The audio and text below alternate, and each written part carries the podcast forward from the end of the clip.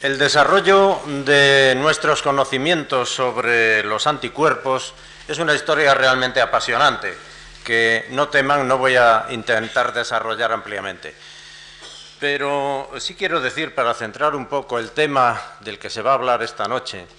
es que el concepto de anticuerpo, una palabra ideada por primera vez por Landsteiner en el año 1900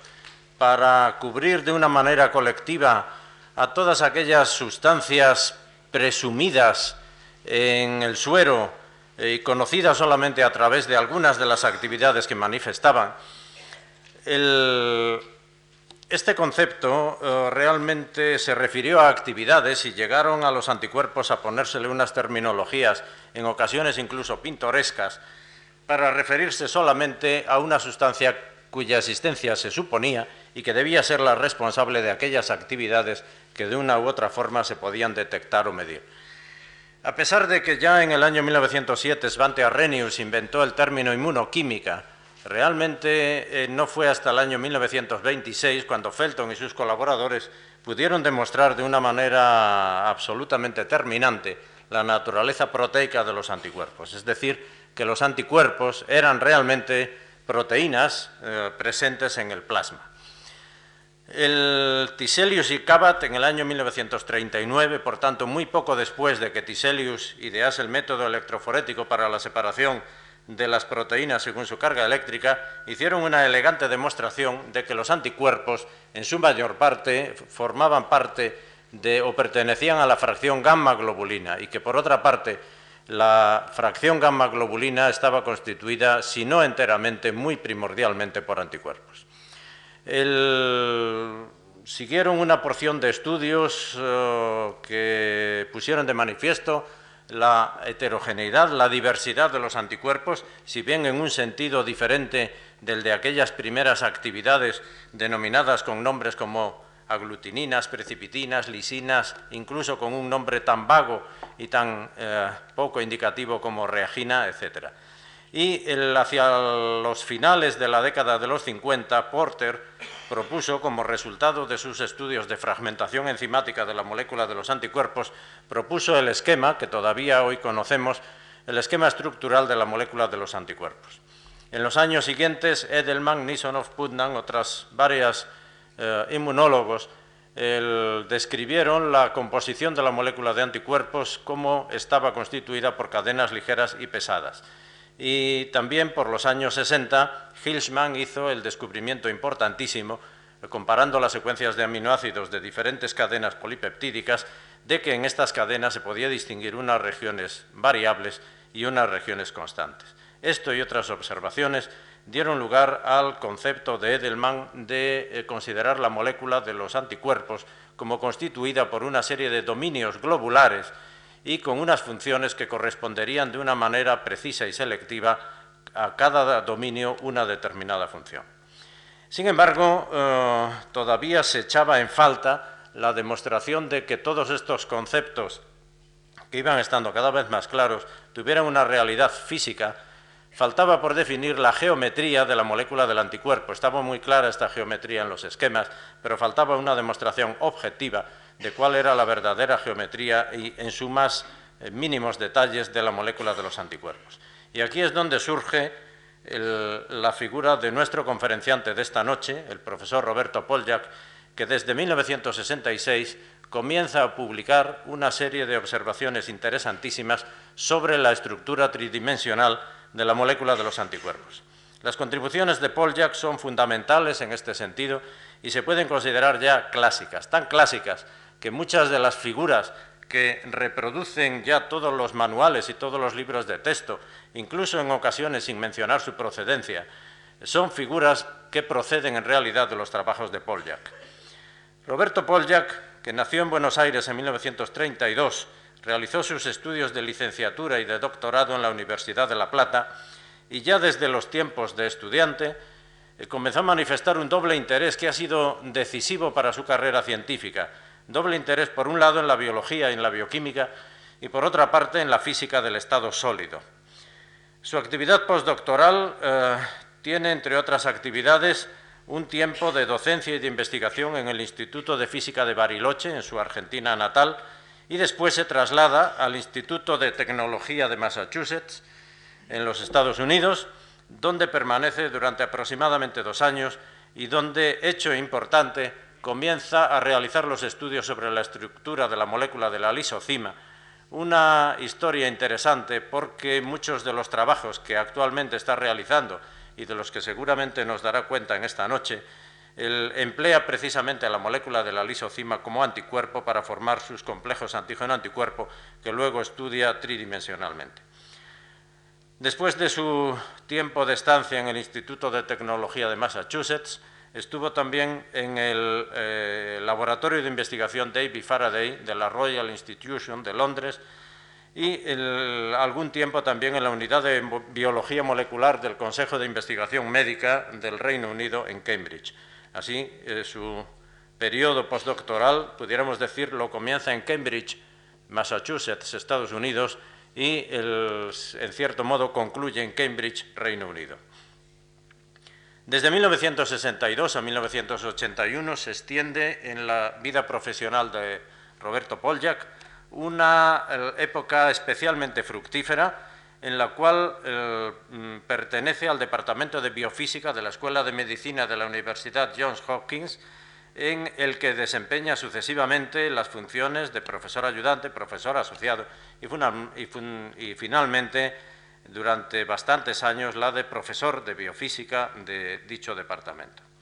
Y en el año 1981 se traslada a París, donde desde entonces viene ejerciendo eh, o desempeñando su cargo de profesor y director de investigación del Centro Nacional de la Investigación Científica de Francia.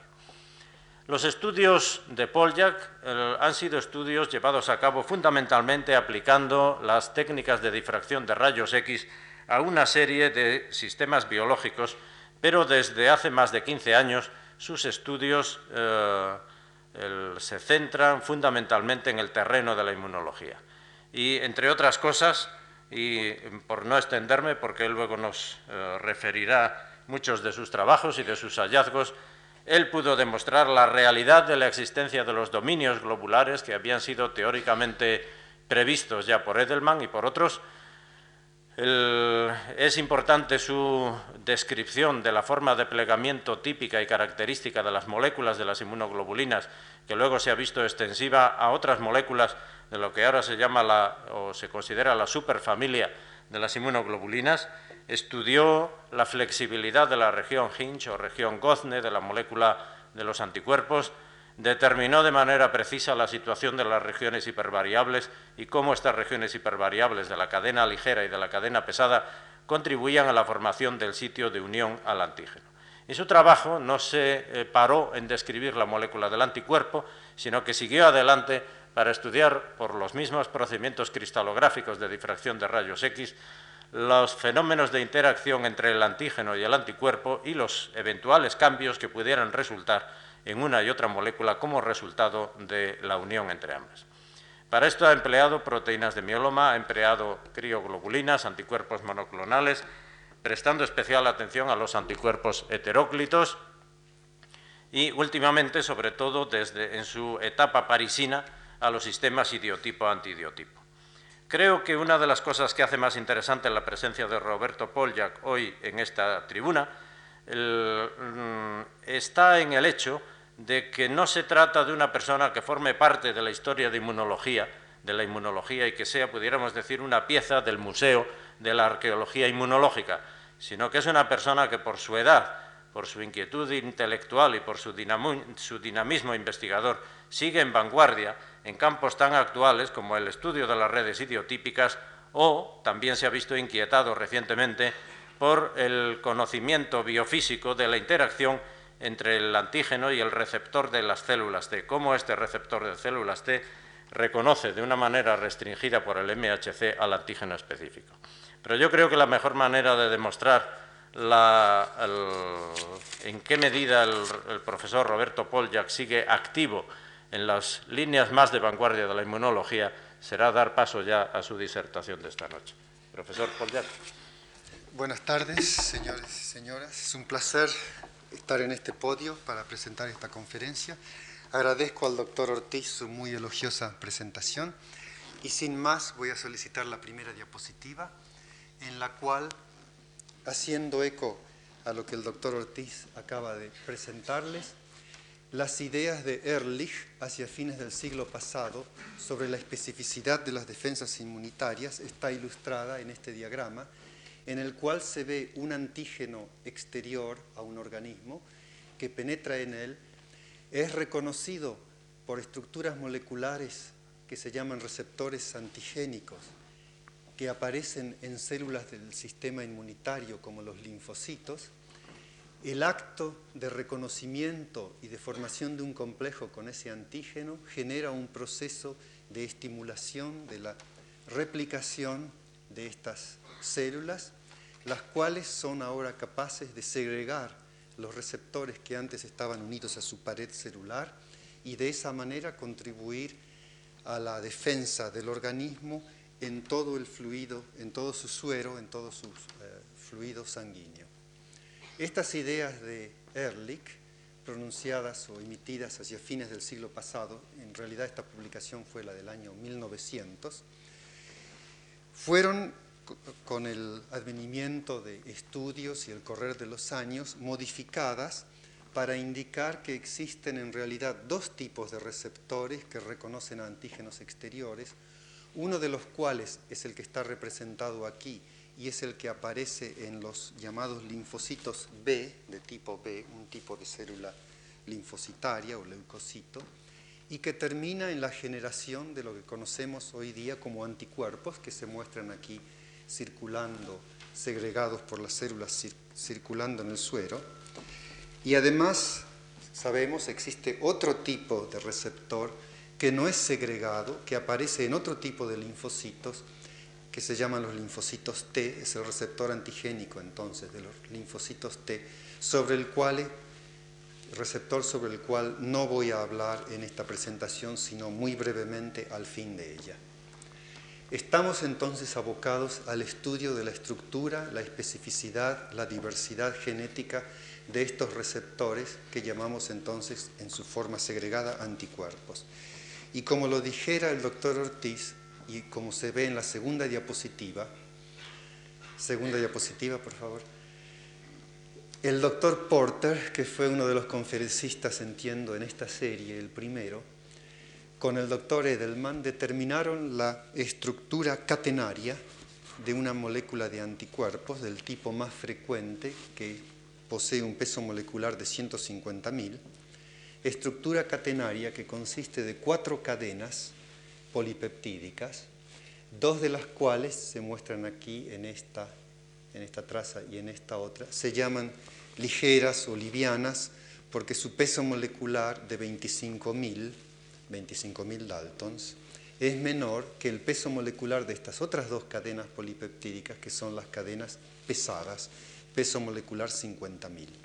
El conjunto de cuatro cadenas está ligado covalentemente por puentes de disulfuro que se muestran en esta traza y en esta otra traza gruesa aquí, y luego las dos cadenas pesadas a su vez están unidas por otros dos puentes de disulfuro, lo cual entonces hace un conjunto covalente de peso molecular de 150.000. Esta molécula, Porter demostró que es la molécula típico, típica de anticuerpos, puede ser fragmentada por métodos enzimáticos, dando lugar a dos tipos de fragmentos esenciales que se llaman, uno de ellos FAB, y que viene del, inglés fragmento que retiene la capacidad de anticuerpo de la molécula madre, es decir, que con una digestión usando la enzima proteolítica papaína, uno puede obtener esta parte de la molécula y esta otra que le es igual, que manifiestan, evidencian todas las propiedades de la molécula madre de anticuerpos, es decir, pueden reconocer a un antígeno, acoplarse a él y funcionar de esa manera como un anticuerpo monovalente. Y como tal es usada hoy día en laboratorios para distintos tipos de experimentos. El tercer o el segundo tipo de fragmento que se obtiene, que se llama aquí FC, eso viene también del inglés, fragmento que cristaliza, y fue el históricamente fue el fragmento que llamó mi atención hacia la posibilidad de realizar estudios por la técnica de difracción de rayos X que necesita de cristales sobre las inmunoglobulinas. En este diagrama se ve además que cada una de las cadenas polipeptídicas constituyentes de la molécula de anticuerpos está dividida en lo que llamamos regiones de homología. Por ejemplo, en las cadenas livianas, esta y esta, hay dos regiones de homología que se llaman V sub L o VL, que significa la parte variable de esa cadena, y otra parte CL, la parte constante. Ambas tienen una longitud en la secuencia de aminoácidos que es similar, del orden de 100 a 110 aminoácidos, y en la cadena pesada se ven cuatro regiones de ese tipo, regiones de homología, explicaremos el término homología en un momento, que se llaman la zona variable de la misma longitud hacia la parte N terminal de la molécula y luego siguiendo hacia la parte C terminal una primera zona constante, una segunda zona constante y una tercera zona constantes, con una interposición de esta región que el doctor Ortiz mencionara en su presentación es la región Gosne o Charnela o Bisagra. Ustedes pueden elegir la palabra que más les guste. Por suerte el idioma español es suficientemente rico como para proporcionar un número de, palabras para esa región, en tanto que en inglés solo se conoce por una sola, hinge. Pues bien, y además este, debo notar que en, en, países de América Latina en algunos se les llama charnela, aquí, a esta zona, y en otros bisagra. Y hoy acabo de enterarme que existe la palabra gosne también. bien, regiones de homología, ¿por qué? Porque si uno toma la secuencia de aminoácidos de esta, de esta parte y las alinea, la alinea con esta otra parte, encuentra posiciones en las cuales existe un mismo residuo de aminoácidos o uno que es altamente homólogo, es decir, químicamente muy similar y genéticamente que tiene un origen genético muy similar. Lo mismo pasa con estas regiones que se llaman constantes, son todas homólogas entre sí y existe también un grado de homología entre la parte constante y la parte variable. Aquí entonces hemos hecho la introducción rápida, esquemática, de la estructura catenaria de esta molécula. Las cosas interesantes que quedan por revelar, como lo mencionara el doctor Ortiz, son la estructura de dominios de cada una de estas zonas. Porque si aquí uno puede clivar a la molécula por la acción de una enzima proteolítica como la papaína, eso significa que esta región, esta región es lineal, está accesible, fácilmente accesible a una molécula que puede aproximarse aquí a esta zona y romper la continuidad de la cadena polipeptídica. Por consiguiente, esta zona tiene que estar expuesta, ser lineal y expuesta,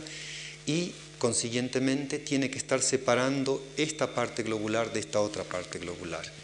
Eso ya, era sospechable, y además el hecho de que estas cadenas sean homólogas en su secuencia significa, como ustedes saben, una misma,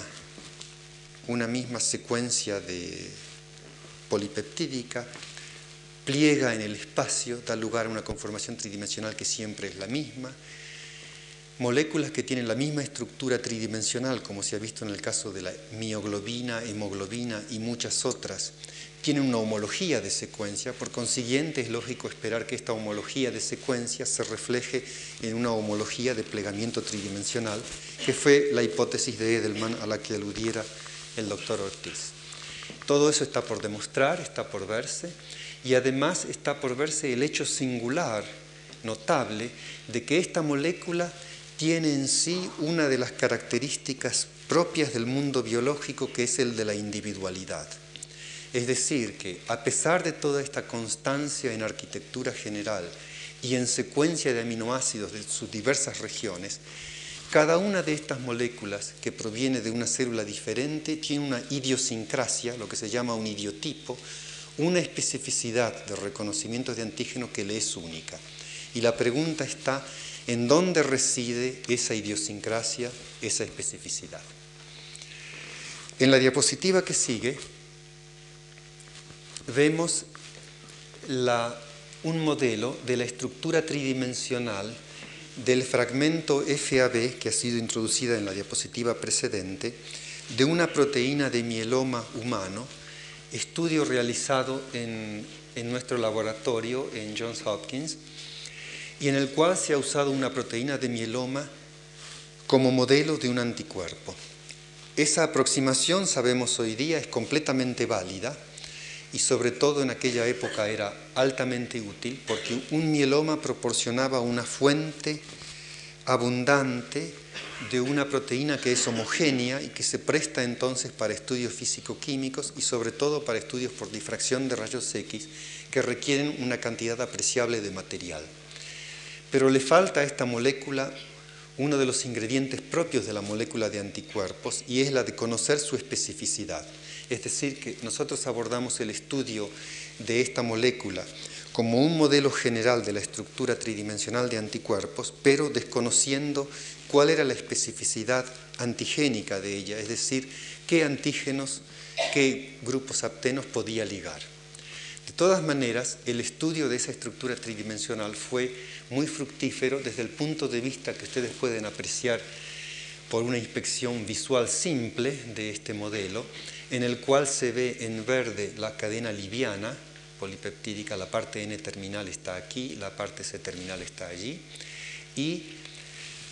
el fragmento que, la, que el clivaje por papaína nos ha dejado de la cadena pesada en la cual se ve la zona de homología variable n terminal aquí y la zona constante allí. Primeramente existe verdaderamente un plegamiento tridimensional en el cual se ven nítidamente la existencia de dominios. En realidad tendríamos que hablar de un dominio que está aquí a la derecha, que implica está constituido por dos partes constantes y otro dominio tridimensional que está constituido por estas otras dos partes variables de ambas cadenas, la liviana en verde, repito, y la eh, pesada en rojo. Entonces, la hipótesis de los dominios tridimensionales es realmente verificable por una determinación directa por la técnica de difracción de rayos X de la estructura molecular de una inmunoglobulina. Esta técnica, no voy a entrar en detalles porque es una técnica relativamente pesada eh, desde el punto de vista conceptual quizá y desde el punto de vista experimental, consiste en obtener una imagen de la estructura de una molécula que ha difractado rayos X, combinando las amplitudes de las fases de rayos X difractadas, las amplitudes, perdón, de las ondas difractadas y las fases de esas ondas, constituyendo con todo eso una transformación de Fourier del experimento de difracción y llegando de esa manera a dar una imagen de la molécula que es no ambigua, la interpretación no es, es, es objetiva y se basa en ajustar a una carta de, a un mapa de densidad electrónico la secuencia de aminoácidos previamente determinada para cada una de las dos cadenas constituyentes, liviana y pesada. O sea que hay muchas líneas de evidencia para indicar que esto es un modelo objetivo, no es una interpretación subjetiva. Varios puntos importantes, otros puntos importantes, se desprenden del análisis de este modelo. Uno de ellos, la diapositiva siguiente, por favor es la de que si uno mira con un cierto cuidado, el esqueleto de los carbonos alfa de la cadena polipeptídica, es decir, para cada aminoácido aquí se representa cada aminoácido con un círculo, que es uno de los átomos constituyentes del aminoácido. Este modelo es evidentemente una simplificación de la estructura. Y entonces en él podemos ver con más claridad, por ejemplo, la parte constante de la cadena liviana está aquí, hay una serie allí de hebras de láminas beta que constituyen lo que se llamaba, lo que se llamó el plegamiento tipo inmunoglobulinas y que puede ser descrito como se ve aquí para la parte constante de la cadena liviana. Lo interesante del caso es que el mismo tipo de plegamiento existe para la cadena pesada. Si uno transforma o hace una rotación alrededor de un eje que pasaría alrededor de esa línea, puede pasar de esta estructura a esta otra, superponerlas exactamente. Y lo mismo ocurre en la zona variable de la molécula, en la cual un eje que pasa por aquí más o menos permite, luego de una rotación de 180 grados, superponer la parte variable de la cadena liviana a la parte variable de la cadena pesada. Este fenómeno que uno puede describir a partir de un tal modelo tiene una implicación genética. La implicación es que todas estas zonas tuvieron zonas de la estructura de la inmunoglobulina, tuvieron un origen ancestral común en un gen común que codificó para una de estas estructuras y que por duplicaciones sucesivas fueron dando lugar a las otras regiones de la molécula, duplicaciones en las cuales hubo evidentemente mutaciones para llegar a una nueva secuencia. Y en el caso de la región variable de la molécula, además hubo una inserción de una curva o una hebra, un número eh, adicional de aminoácidos para determinar esa estructura de las, de las zonas variables. No voy a entrar en más detalles, no voy a describir eso en más detalles, pero Voy a señalar, como lo, hiciera hace unos momentos el doctor Ortiz, que este tipo de estructuras que aparecen en inmunoglobulinas no es único a ellas, sino que se presenta en toda una serie de moléculas que llamamos las moléculas constituyentes de la superfamilia de las inmunoglobulinas, de las cuales la diapositiva siguiente, por favor, muestra algunos de los miembros. Estos son aquellos miembros de la superfamilia que están implicados en el reconocimiento de antígenos exteriores. Tenemos nuestros anticuerpos, que estoy tratando de describir desde el comienzo, pero aquí como receptores celulares tomando la forma de una macromolécula de inmunoglobulinas, ah, tienen un dominio adicional, una zona de homología adicional, pero aparte de eso tiene el mismo tipo de estructura que el descripto en en las diapositivas precedentes, evidentemente, y luego una serie de estructuras, como por ejemplo la del receptor antigénico en células T, cuya estructura no conocemos, pero que podemos predecir a causa de la extraordinaria homología de secuencia que presentan con inmunoglobulinas, podemos predecir van a tener el mismo tipo de plegamiento tridimensional en el espacio. O sea entonces que el receptor antigénico en células T, que es diferente de anticuerpos, no lo es tanto desde el punto de vista estructural, va a tener el mismo tipo de estructura. Los antígenos de histocompatibilidad, del complejo mayor de histocompatibilidad, que son los que provocan el rechazo o la reacción de rechazo más rápida de trasplantes de tejidos, esos antígenos de histocompatibilidad que también sabemos hoy día tienen importancia en el reconocimiento de antígenos exteriores, tienen dominios como estos que están mostrados aquí, que por su homología de secuencia se sospechó, se postuló, debían tener el mismo tipo de estructura que la que he descrito antes, y acaba eso de verificarse. Se verificó hace unos años que esta cadena constituyente que se llama beta-2 microglobulina posee realmente el mismo tipo de plegamiento tridimensional que las inmunoglobulinas. Y hace poco, hace unos meses, se ha determinado la estructura de todo, toda esta molécula de uno de estos antígenos de histocompatibilidad y realmente allí se vio que esta zona también tiene el mismo tipo de estructura, no esa otra. Entonces, aquí no se trata solamente de hipótesis más o menos seguras,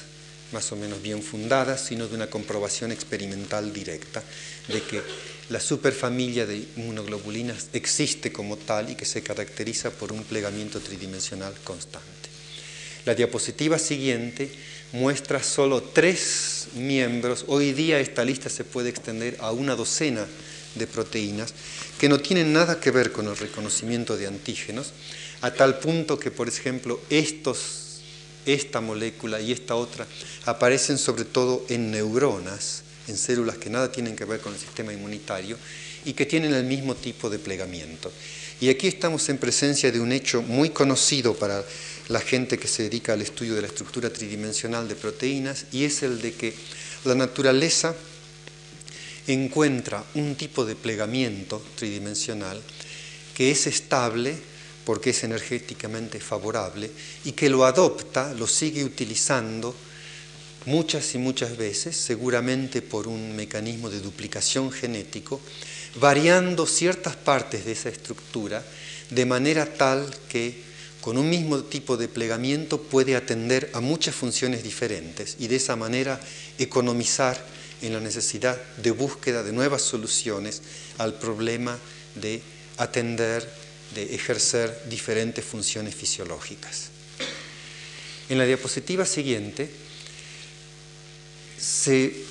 muestra uno de los aspectos interesantes de la molécula de anticuerpos en lo que hace a su especificidad y es la variabilidad,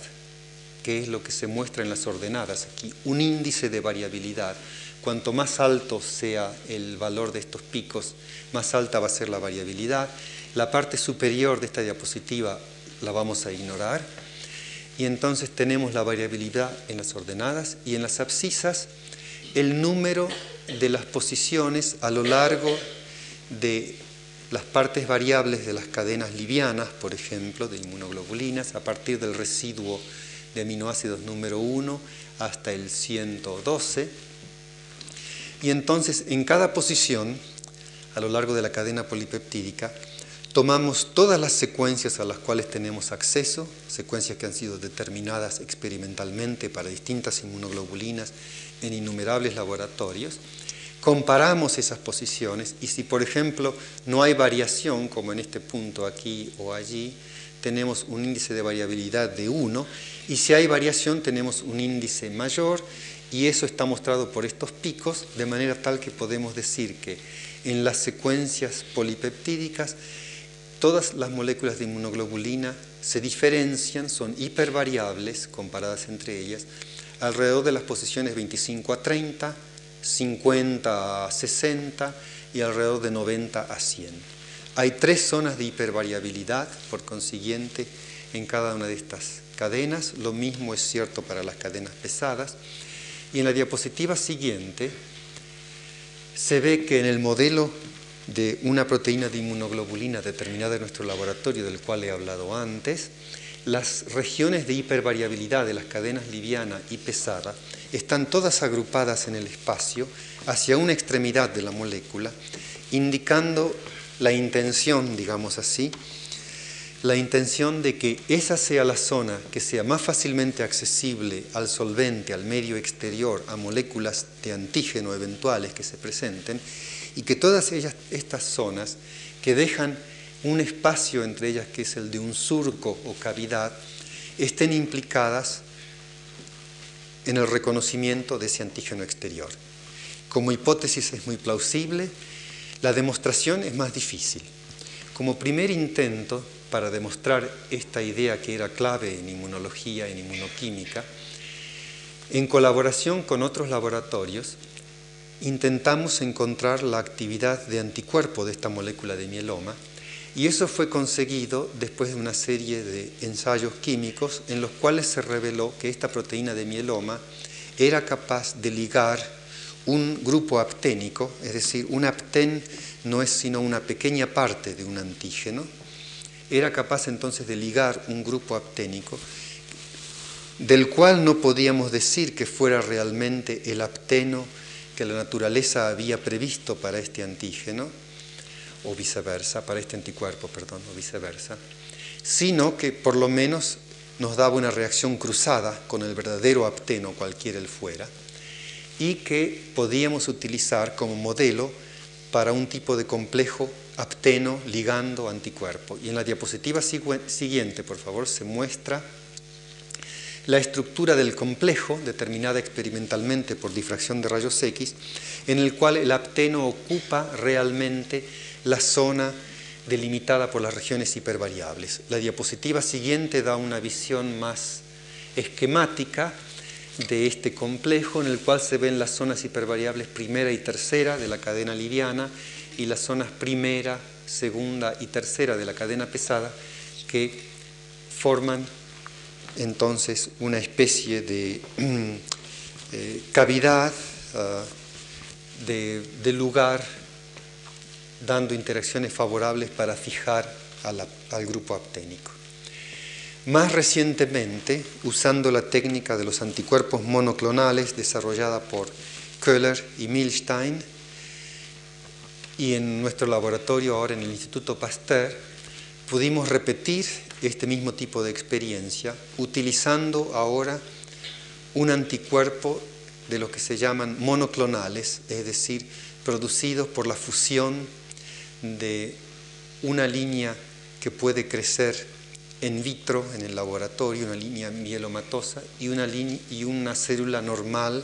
del spleen, perdón, del, del vaso de, una, de un eh, ratón inmunizado. Y entonces, para cortar la historia, para hacerla breve, el anticuerpo monoclonal, que tiene una actividad antifeniloxazolona, anticuerpo monoclonal, repito ahora eh, el nombre del doctor Milstein, obtenido en su laboratorio, cristalizado en el nuestro, diapositiva siguiente, por favor, y en el cual el apteno, feniloxazolona, es difundido en los cristales y el complejo, la estructura del complejo es determinada por rayos X. En manera esquemática, se lo ve aquí y en la diapositiva siguiente se ve en detalle la zona en la cual el apteno es ligado por, el, por distintos grupos de cadenas laterales de aminoácidos de la, de la cadena polipeptídica liviana y pesada del anticuerpo. Entonces, este trabajo, esta demostración experimental nos permite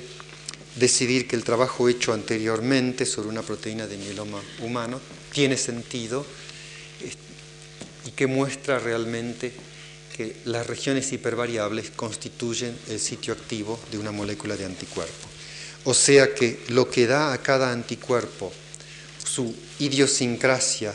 única en términos de secuencia de aminoácidos constituye también las bases de su especificidad fisiológica, que es el reconocimiento de aptenos, perdón, de antígenos en general.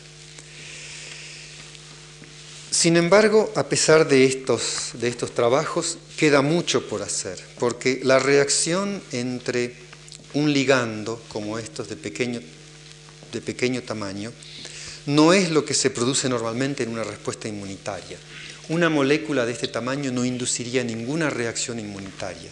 Para que tal reacción tenga lugar, hace falta un antígeno, es decir, un grupo inmunogénico de un tamaño que está dado, por ejemplo, por el que adoptan las proteínas, un peso molecular que vaya por más allá de los, digamos, 10.000 Daltons, que son los únicos antígenos verdaderos que provocan una respuesta inmunitaria. Y el problema entonces es cuál sería la interacción entre un antígeno, un verdadero antígeno y un anticuerpo. ¿Cuáles grupos de la molécula de anticuerpos estarían implicados en el reconocimiento de ese antígeno? Además, pudiera ser que, contrariamente a lo que observamos en el tipo de experiencias que acabo de relatar, en la unión entre un antígeno y un anticuerpo, el anticuerpo sufra perturbaciones estructurales, cambios que impartan señales que podríamos llamar alostéricas, es decir, señales que se transmiten del sitio de reconocimiento del antígeno a otras partes de las moléculas, a otros dominios, y que de esa manera eliciten, provoquen otras funciones fisiológicas de las que se llaman secundarias en los anticuerpos, secundarias de los anticuerpos. Todo eso estaría por verse, no ha sido para nada tocado por estos experimentos está el hecho de que quizá en la reacción antígeno-anticuerpo un antígeno debe, deba ser alterado en una forma tal que su estructura no sea más reconocible, que no pueda ejercer su acción patogénica en el organismo que ha invadido y que ese sea uno de los procesos de defensa inmunitario. Todo eso también está por, por verse, por resolverse. Y además, como existe una polémica que lleva años sobre lo que es un antígeno desde el punto de vista molecular, químico, también está por verse si los grupos que contribuyen a la naturaleza del determinante antigénico que es reconocido por un anticuerpo son de, son de naturaleza lineal o están repartidos en el espacio de una manera topográfica. Queda por ver cómo es que, por ejemplo, en el caso de una enfermedad viral, una simple mutación en un virus puede hacer que escape al poder de neutralización de un anticuerpo monoclonal o a veces de toda la respuesta inmunitaria. Y finalmente, desde el punto de vista de aplicaciones prácticas, por ejemplo, si se piensa en la síntesis de vacunas, queda por establecer de qué manera se puede imitar la superficie de un antígeno que es reconocida por un anticuerpo para de esa manera poder utilizar ese antígeno sintético como un antígeno vacunante. En la diapositiva siguiente se muestra la fotografía, la imagen de Pasteur, es para recordar, para hacer un, paréntesis este, digamos así, estético, y para recordar que Pasteur comenzó sus, estudios, se interesó por la biología porque hizo observaciones sobre cristales, describiendo la quiralidad, es decir, moléculas que tenían lo que se llama una conformación levógira y dextrógira y pudiendo, pudiendo resolverla por la observación de cristales, cristales que tenían la forma L de la molécula, la forma D. Por consiguiente, Pasteur es nuestro santo patrono porque fue cristalógrafo y creó el instituto al cual evidentemente si uno aspira a seguir trabajando en, en, cristalografía biológica y sobre todo dedicarse a la, a la inmunidad, tiene, finalmente tiene que acudir. La diapositiva siguiente muestra no uno de los laboratorios en Pasteur, sino la sala del museo este, de Pasteur, una de las, el living room, digamos, la sala de estar del departamento de Pasteur. Y ahora la diapositiva que sigue muestra cosas ya más, más difíciles de seguir, quizá más serias. Aquí tenemos una lista de anticuerpos monoclonales que hemos producido experimentalmente en ratones de la cepa VALB-C. VALB-C. El antígeno que hemos utilizado para obtener esta lista de anticuerpos monoclonales es la lisocima de, gallina, lisocima, que es reconocido, lo cual se muestra por un rectángulo en blanco, por cada uno de estos anticuerpos. Elegimos ese antígeno porque es un antígeno modelo utilizado en muchos laboratorios, porque su estructura tridimensional es conocida, porque tiene propiedades físico-químicas que hacen la purificación de un complejo con un anticuerpo fácil de obtener, de realizar, y porque también existen una serie de lisosimas de aves similares a las gallinas, por ejemplo, perdiz, codorniz, distintas tres especies de codorniz aquí, pavo, faisán, gallinita de las Indias. La última aquí es la lisosima humana, de leche humana,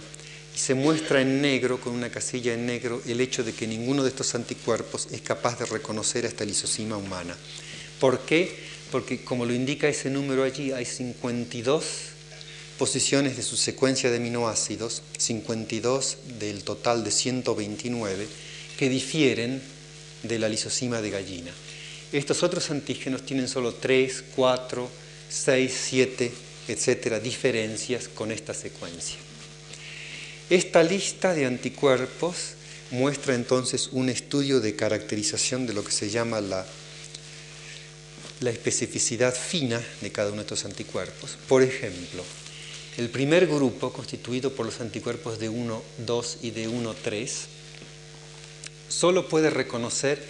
al antígeno homólogo, el que se usó para inducir los anticuerpos, por consiguiente tiene que ser reconocido por estos anticuerpos, y a otro antígeno el, antígeno es la lisosima de esta especie de codorniz. Ninguna de las otras lisosimas es reconocida. En contraste, este otro grupo reconoce a todas ellas, menos bien a esta lisosima de codorniz japonesa,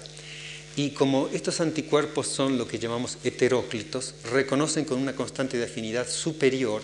a estos anticuerpos que difieren, perdón, a estos antígenos heterólogos que difieren del antígeno homólogo. Son propiedades interesantes y propiedades que tenemos que tratar de explicar. Sobre todo, trataremos de explicar por qué este anticuerpo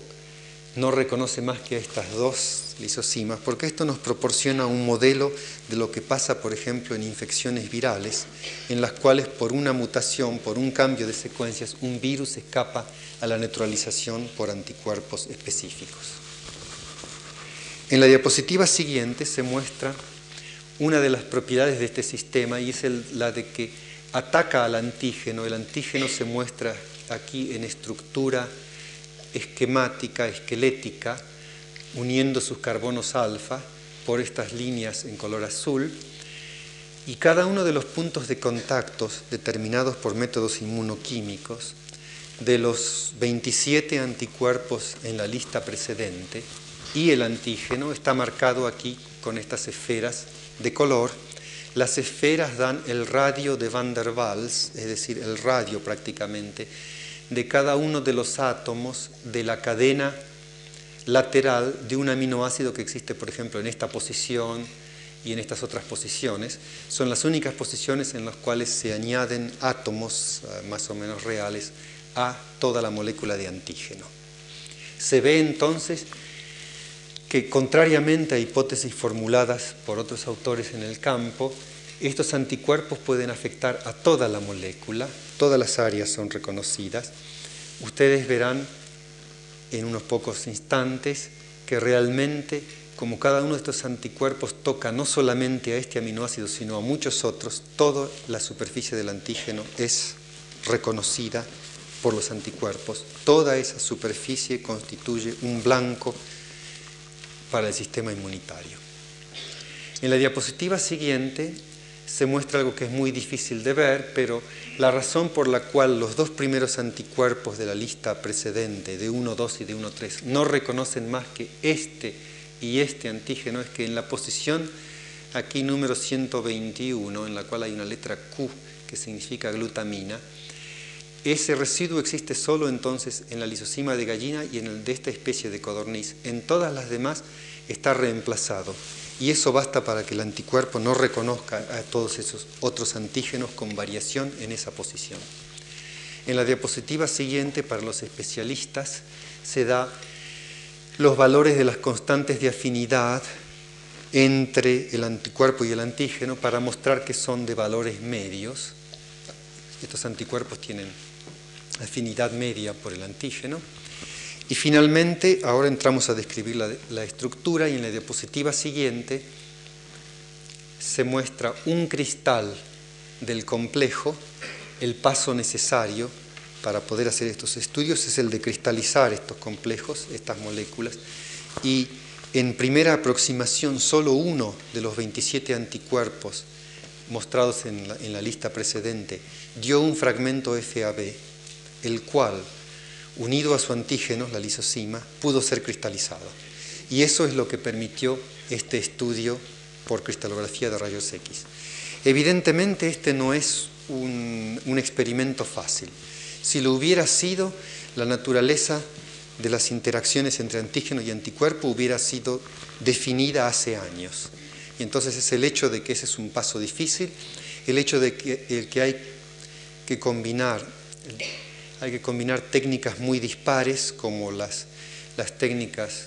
inmunológicas, inmunoquímicas, bioquímicas, cristalográficas. Todo eso hace que todo esto vaya en retardo, el, campo esté en, retardo. Por consiguiente, esto, este cristal que mide más de un milímetro en esta dirección y medidas correspondientes en las otras direcciones, esto significa entonces la posibilidad de poder definir por primera vez cómo un anticuerpo reacciona con un antígeno. Lo que Ehrlich, que a quien mostramos en la primera diapositiva, hubiera querido ver en detalle y que él imaginó con ah, diagramas simplificados, ahora eso se hace posible. Y en la estructura, eh, perdón, en la diapositiva siguiente se muestra la estructura tridimensional de un complejo, entonces FAB, que podemos decir anticuerpo mono, monovalente y antígeno, se muestra estructura acá en esta, estructura en esta diapositiva. De nuevo en forma esquelética, la cadena liviana está en amarillo aquí, la cadena pesada en azul quizá ustedes reconozcan que hay una cierta similaridad de plegamiento tridimensional en esta parte de la cadena liviana y en esta de la parte de la cadena pesada. Y finalmente aquí el antígeno en, ah, ligado en un complejo con el anticuerpo. Esta estructura que ha sido determinada por rayos X ha llevado más o menos un periodo de cinco años en realizarse, los trabajos son, son todavía lentos. La secuencia de aminoácidos de esta cadena ha sido determinada a partir de las secuencias nucleotídicas de los genes correspondientes clonados en el laboratorio de César Milstein, quien colaboró en, esta, en, en esa etapa del trabajo. Y esta estructura, ya examinada así de una manera muy rápida, esquelética, muestra algo muy interesante y es que la molécula de anticuerpos está completamente alargada, aquí extendida, y en la diapositiva siguiente se muestra que del mecanismo postulado en este tipo de, de estudios en el campo, de que en el momento de reconocer un antígeno, la molécula es capaz de desplegarse, esta vez en el sentido opuesto al indicado por la flecha aquí, de replegarse sobre sí misma, para poner esta zona llamada BH, variable de la parte de la cadena pesada, perdón, para poner esta zona variable entonces en contacto con la zona constante de la cadena pesada y para de esa manera transmitir una señal conformacional desde este sitio de reconocimiento del antígeno a otras partes de la molécula, que ese mecanismo no está de acuerdo con la estructura determinada. Al contrario, lo que ha pasado en esa estructura es que hubo un movimiento en la dirección de la flecha, la molécula se ha abierto, dificultando, imposibilitando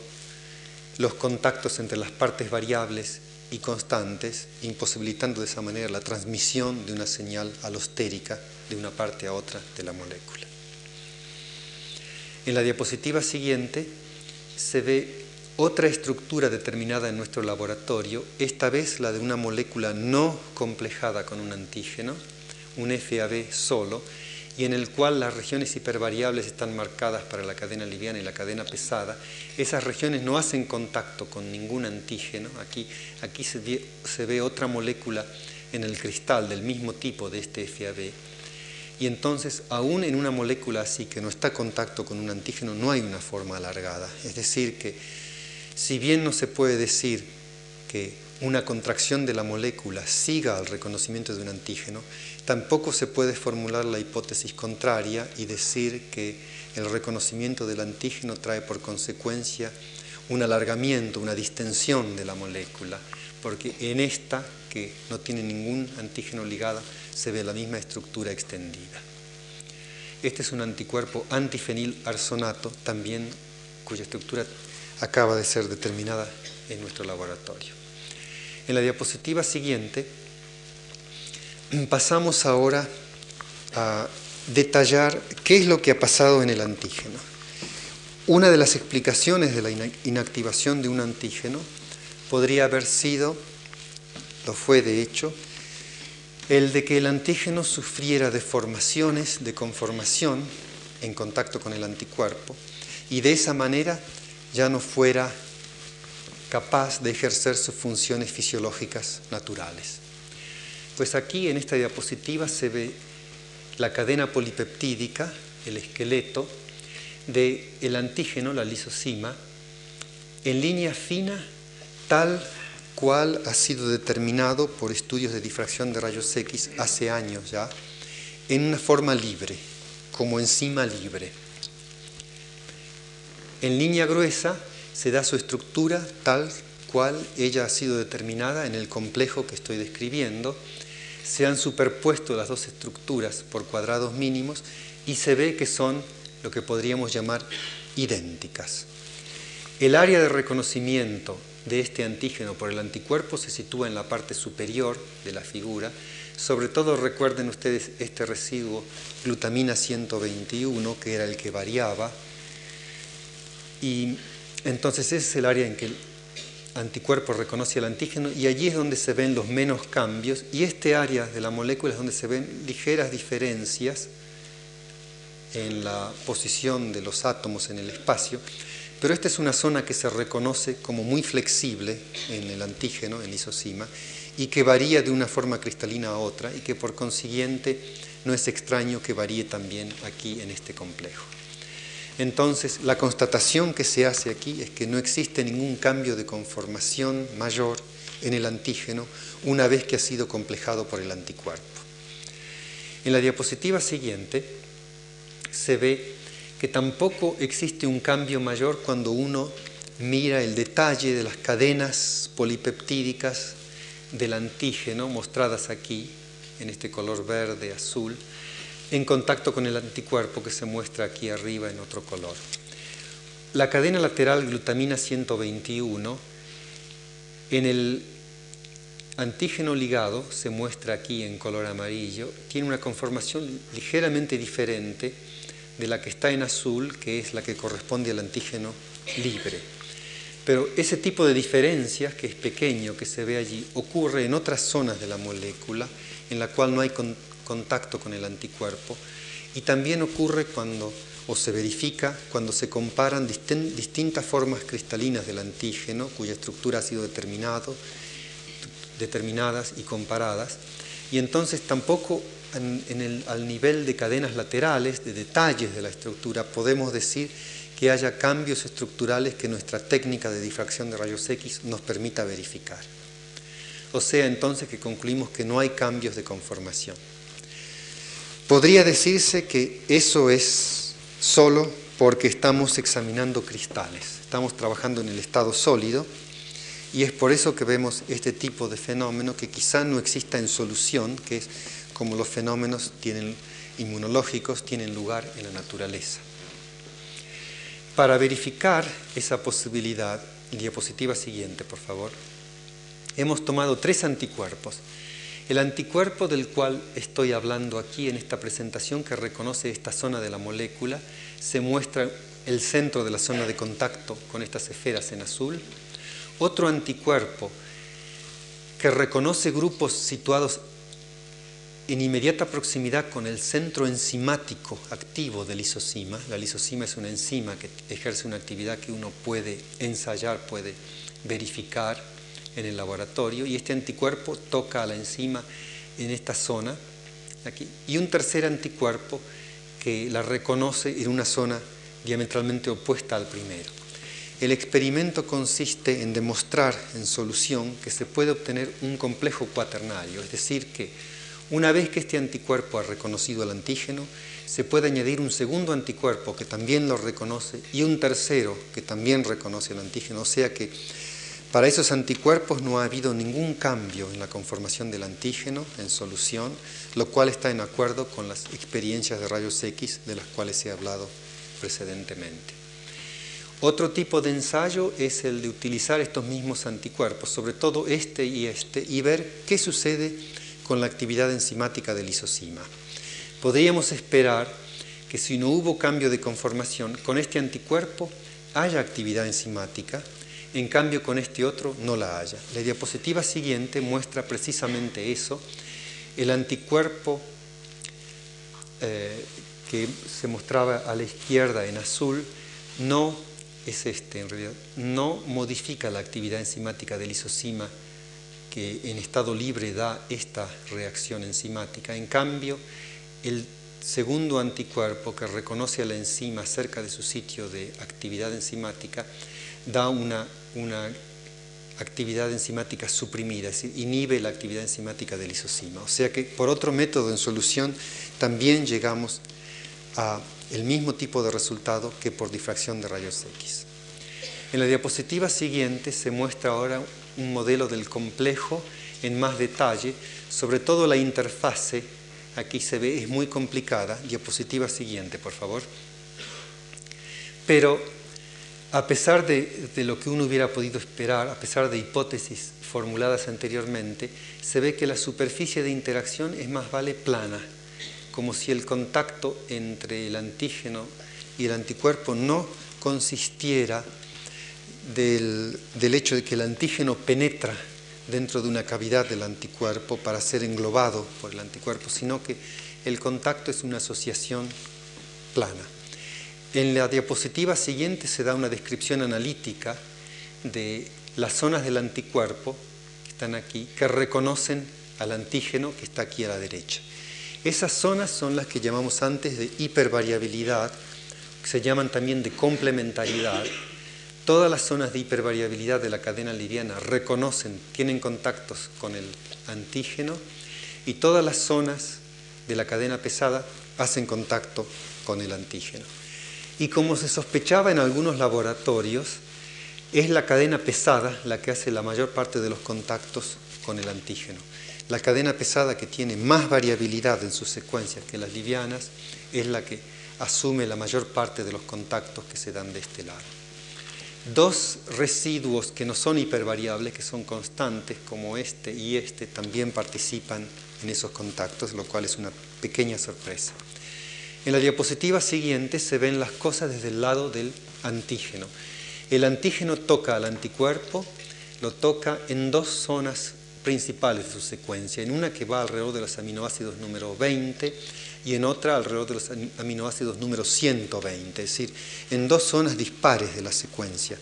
En otras palabras, el determinante antigénico no está constituido por una secuencia lineal, sino está constituido por un conjunto topográfico de residuos topológicos agrupados en el espacio, traídos a proximidad por el plegamiento tridimensional, pero una superficie que es muy difícil para un antígeno típico como lo es este, muy difícil de ser sintetizada eh, en forma experimental en el laboratorio por una secuencia polipeptídica única eh, relativamente corta. Aún dentro de cada una de estas dos subzonas hay una falta de continuidad. Por ejemplo, aquí falta el residuo 20, aquí se salta del residuo 25 al 27, aquí se va de una manera continua del residuo 116 al 121, pero luego hay saltos al 124, al 129. La diapositiva siguiente muestra lo que Ehrlich, Landsteiner, muchos otros hubieran querido ver en su época, años atrás, cómo se hace esta reacción inmunitaria entre un antígeno aquí en verde y el anticuerpo en azul para la cadena pesada, en amarillo para la cadena liviana. Este grupo en rojo es la glutamina 121 del antígeno se ve primeramente que el antígeno tiene dos protuberancias que penetran en cavidades de distinto tipo del anticuerpo. El residuo glutamina 121 penetra en una verdadera cavidad del anticuerpo, cavidad que por otra parte está abierta de este costado, es como si fuera una gruta con una entrada amplia. Y además posee el antígeno otro grupo de aminoácidos que está aquí, esta protuberancia, que penetra en otra cavidad superficial, en un surco, cavidad superficial, del anticuerpo. Y el anticuerpo a su vez posee una protuberancia aquí en esta zona que penetra en una cavidad del antígeno. Es un sistema de alta complementariedad. La diapositiva siguiente separa ahora esas superficies para ver lo que ha pasado la protuberancia del anticuerpo que penetraba en el antígeno es esta y el lugar en el cual se asentaba en el antígeno se muestra allí. Esta protuberancia del antígeno penetra en esta cavidad más profunda y esta protuberancia penetra en esta cavidad de superficie del antígeno. La diapositiva siguiente muestra ahora esas dos superficies de reacción abiertas, desplegadas para ver cuáles son los residuos aquí en rojo del antígeno que reaccionan con el anticuerpo, residuos del anticuerpo que reaccionan con el antígeno en rojo también aquí, y la glutamina 121, a la cual aludí antes, aquí en ese color violeta. En la diapositiva siguiente se da ahora la misma, la misma visión del grupo de, los, de la región del anticuerpo que reconoce al antígeno y el detalle molecular de cada uno de los grupos antigénicos, de cada uno de los átomos, si se quiere, de cada de aminoácido que es reconocido por el, por el anticuerpo. Bien, en la diapositiva siguiente vamos a entrar en algunos detalles de esa interfase. Aquí se ve el residuo al cual estoy aludiendo, la glutamina 121, que está rodeada en una cavidad hidrofóbica por grupos del anticuerpo aquí en azul. Los contactos atómicos del tipo Van der Waals muestran que no queda espacio en esta superficie de interacción para ninguna molécula sobre todo, por ejemplo, moléculas de solvente, ninguna molécula puede entrar en, esta, en estas áreas, o sea que la superficie de contacto es muy, muy estrecha, muy complementaria. En la diapositiva siguiente se muestra una manera diagramática más en detalle el área en el cual la glutamina 121 está encastrada dentro del anticuerpo. Se ve que hace un puente de hidrógeno con un grupo, con un átomo electronegativo del anticuerpo y que está rodeada por residuos aromáticos que dan un máximo de contactos de Van der Waals que disminuyen el valor de la constante dieléctrica de manera tal que ese puente de hidrógeno debe tener una energía muy favorable para el establecimiento de, de un vínculo entre el antígeno y el anticuerpo. ¿Por qué entonces el reemplazo de este residuo provoca que no haya complejo entre el, entre el anticuerpo y el antígeno. Pues el reemplazo que vimos antes era el de una histidina y podemos modelizar qué pasaría si se ubicara allí una histidina y para dar una explicación breve de todas las posibilidades, se puede decir que la histidina estaría no apuntando arriba, hacia arriba, hacia esa cavidad en donde la glutamina se aloja tan naturalmente en el anticuerpo, sino volcada de costado haciendo un puente salino con otro residuo del mismo antígeno y que por consiguiente esa parte, esa superficie del antígeno no sería más reconocible por el anticuerpo. Basta entonces un solo, el cambio de un solo residuo para hacer que la unión no se produzca más. Basta en un antígeno patogénico una simple mutación, el cambio de un aminoácido para que un anticuerpo no sea capaz de reconocer a un antígeno, de donde, por ejemplo, las explicaciones de las epidemias virales,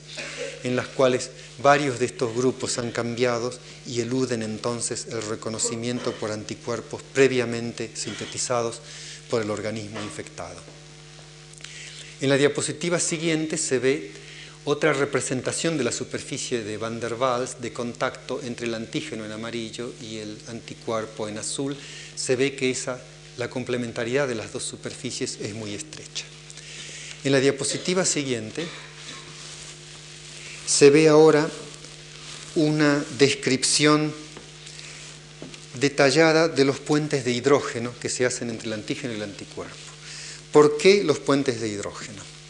Porque son el tipo de vínculo químico que existe en esta unión antígeno-anticuerpo que es más específico.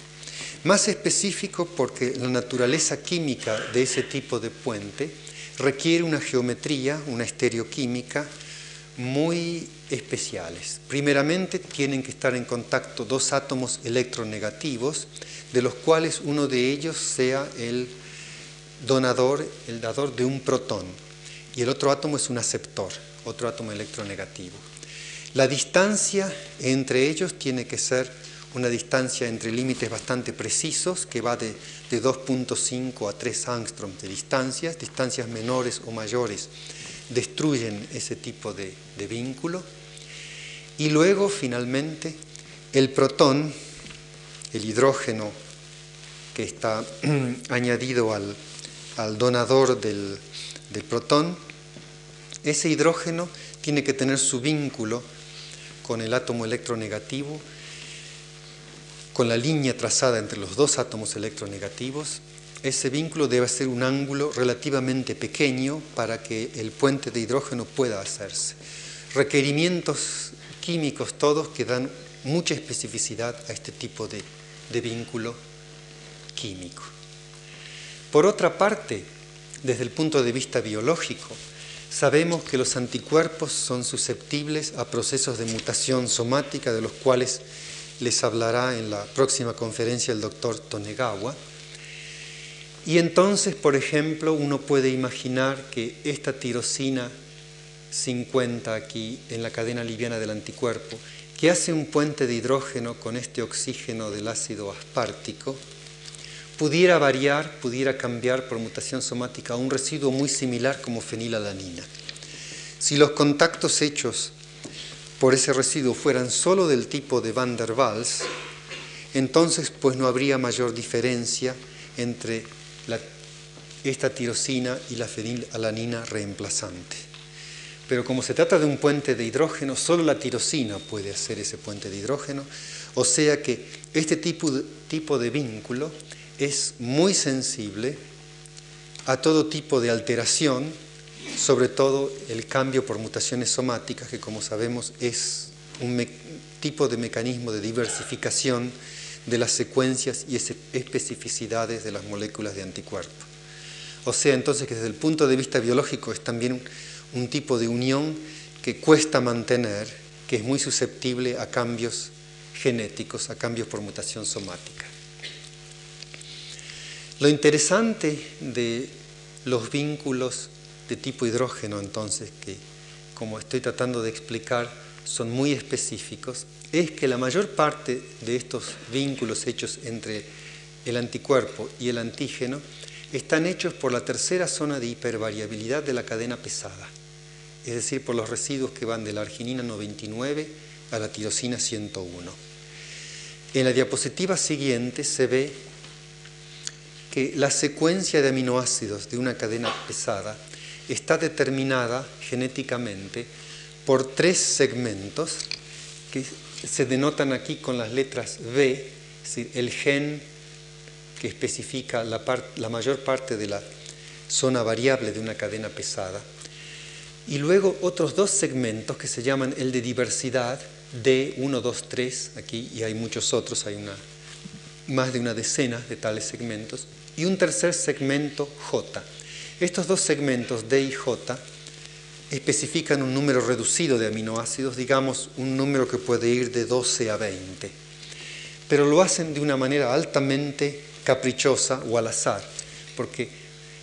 cualquiera de estos segmentos D, de los que existen en el genome del ratón, de los humanos, puede acoplarse a cualquier segmento J, producto de acoplamiento que a su vez puede acoplarse a cualquier gen V. O sea que hay allí una gran posibilidad de variación. Y son sobre todo estos segmentos D los que, lo que contribuyen a la, variación, porque como su nombre lo indican, segmentos de diversidad, son muy diversos en su secuencia, en la manera en que se insertan. Por ejemplo, todo el segmento puede insertarse entre la parte B y la parte J, o un fragmento de él, o un fragmento tal que en vez de ser leído a partir de un primer nucleótido, lo sea leído a, través, a partir de un segundo nucleótido, de un tercer nucleótido,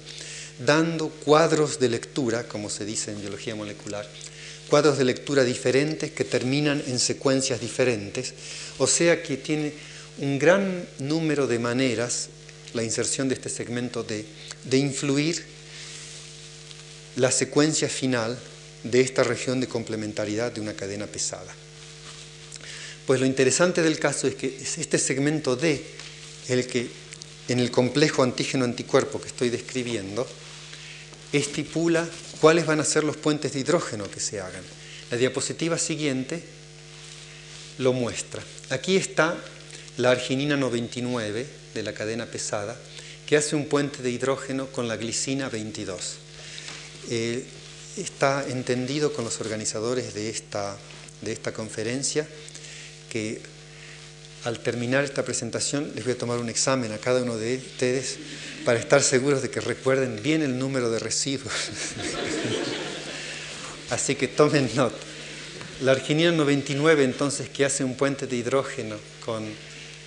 la glicina 22, el ácido aspartico 100, que es el residuo siguiente estipulado por el segmento D,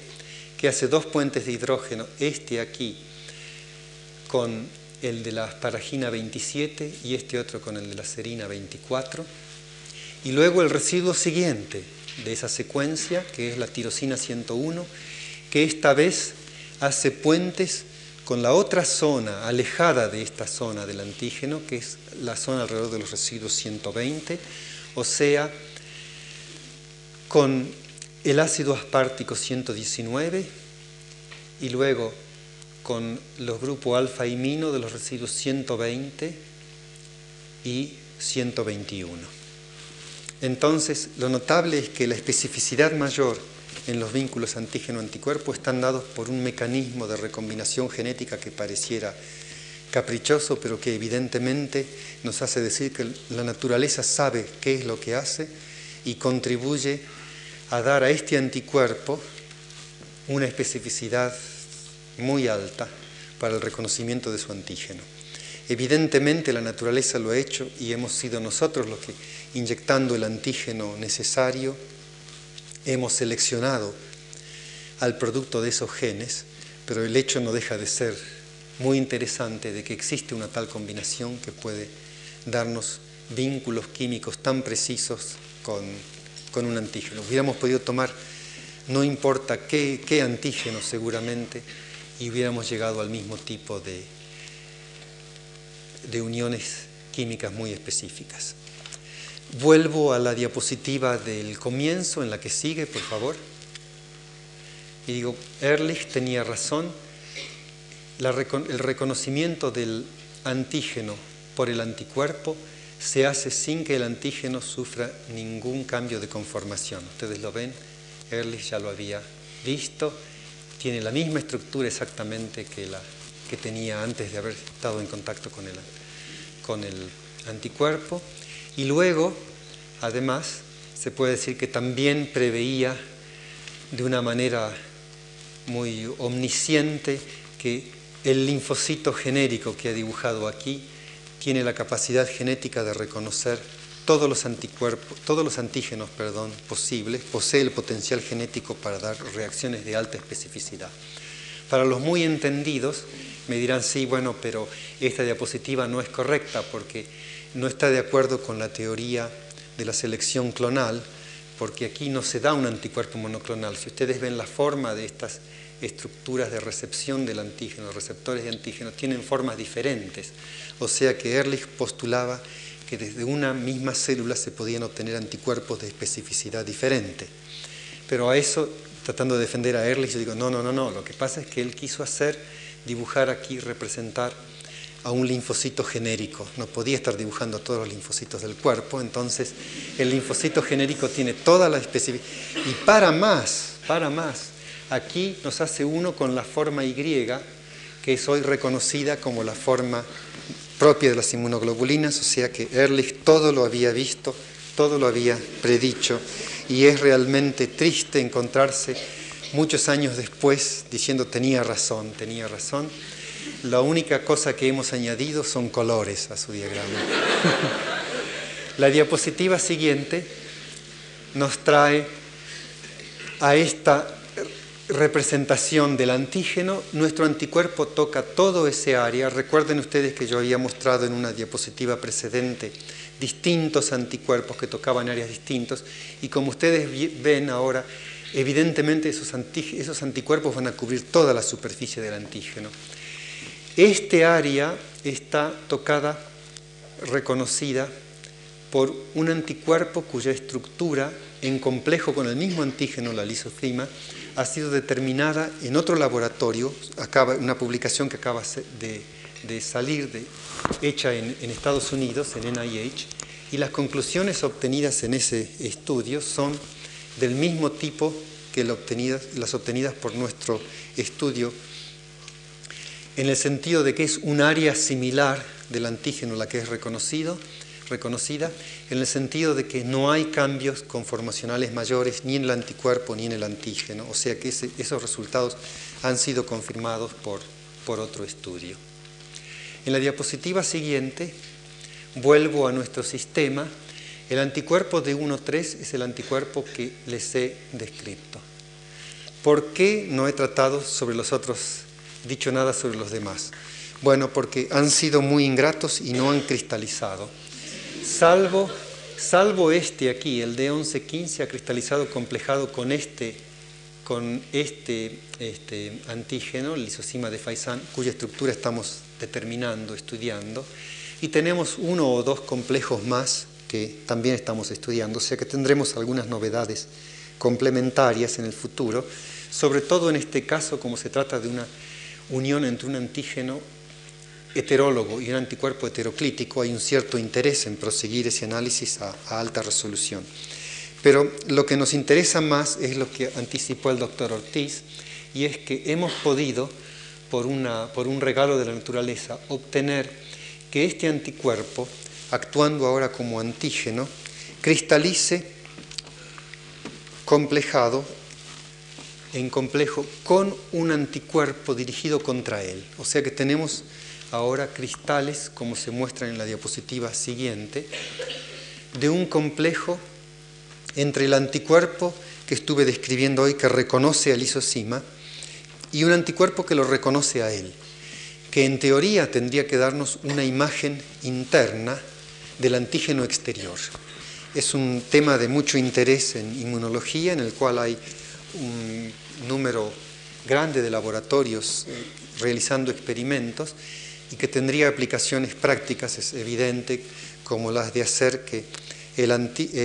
anticuerpo antiidiotípico, el anticuerpo que reconoce a otro anticuerpo, pueda imitar a un antígeno exterior y pueda ser utilizado por consecuente para alertar al sistema inmunológico, en términos prácticos pudiera ser utilizado como vacuna, por ejemplo. La determinación de esta estructura está, está en curso y esperamos que, eh, si bien hubo dificultades en, el comienzo del estudio, estamos seguros de que en un plazo razonable obtendremos resultados concretos, modelos tridimensionales. Vuelvo al tema de introducción. Hemos hablado de receptores de células, este, receptores de células B, perdón, que no están aquí, que son los anticuerpos, y existe otro hemisferio de las respuestas inmunológicas celulares, en los cuales un segundo tipo de receptor, el de las células T, entra en juego. Y ese tipo de receptores, como tiene una gran homología en su secuencia de aminoácidos con las moléculas de anticuerpos, podemos postular reconocerá a antígenos de una manera muy similar a la que lo hacen los anticuerpos. Y sin entrar en detalles técnicos, el mismo sitio de, reconocimiento del antígeno exterior, diapositiva siguiente, por favor, el mismo sitio de antígeno, eh, perdón, el mismo sitio activo de la molécula de anticuerpos, transpuesto a una célula T, al receptor antigénico de una célula T, puede reconocer un gran área en el antígeno. Esta es el área del antígeno que es reconocida. Y ese área puede ser subdividida en regiones de manera tal que el mismo tipo de modelo de reconocimiento que hemos detallado analizado para una molécula de anticuerpos puede ser postulado para el receptor antigénico de células T,